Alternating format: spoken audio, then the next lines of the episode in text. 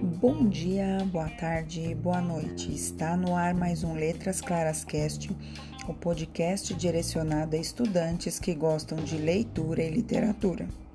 No programa anterior, você conheceu o gênero textual lenda, o conceito e as suas características. E hoje você descobrirá a diferença entre mito e lenda.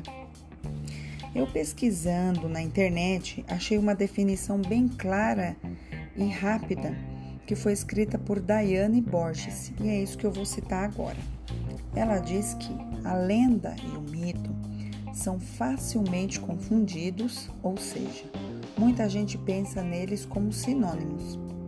Porém, as duas nominações possuem significados diferentes, apesar de ambas explicarem situações que a ciência não consegue alcançar.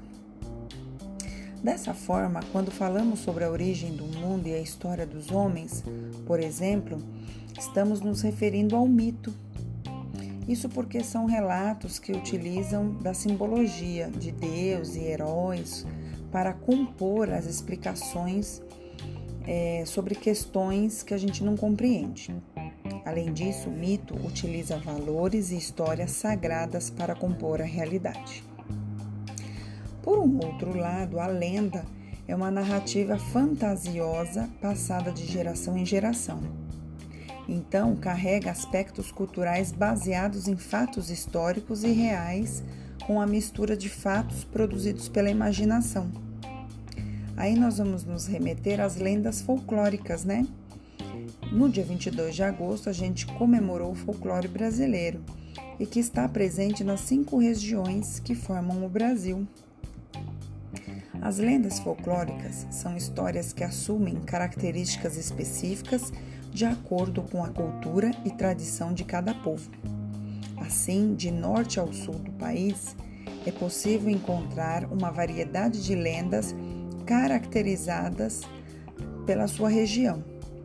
Por exemplo, na região norte, são comuns lendas como a do boitatá, da caipora, do curupira, aliás, da curupira, né? Da iara, do lobisomem, do pirarucu e a famosa lenda do saci pererê. Além disso, na região sul, você vai encontrar outras histórias sobre o negrinho do pastoreiro, da gralha azul, de João de Barro e da procissão das almas.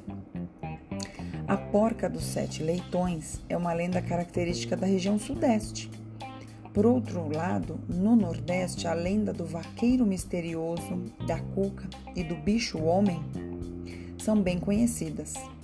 Na região centro-oeste, as histórias da mãe do ouro, arranca-línguas, pai do mato e da onça, da mão torta, são bem comuns. As lendas, de modo geral, não são histórias mentirosas, porém não são consideradas verdades absolutas justamente pelo fato de não serem comprovadas. Os relatos se sustentam ao longo do tempo, eles possuem no mínimo um tantinho de realidade. Espero que vocês tenham gostado e no próximo programa eu vou falar especificamente das lendas urbanas. Até o próximo programa. Até lá!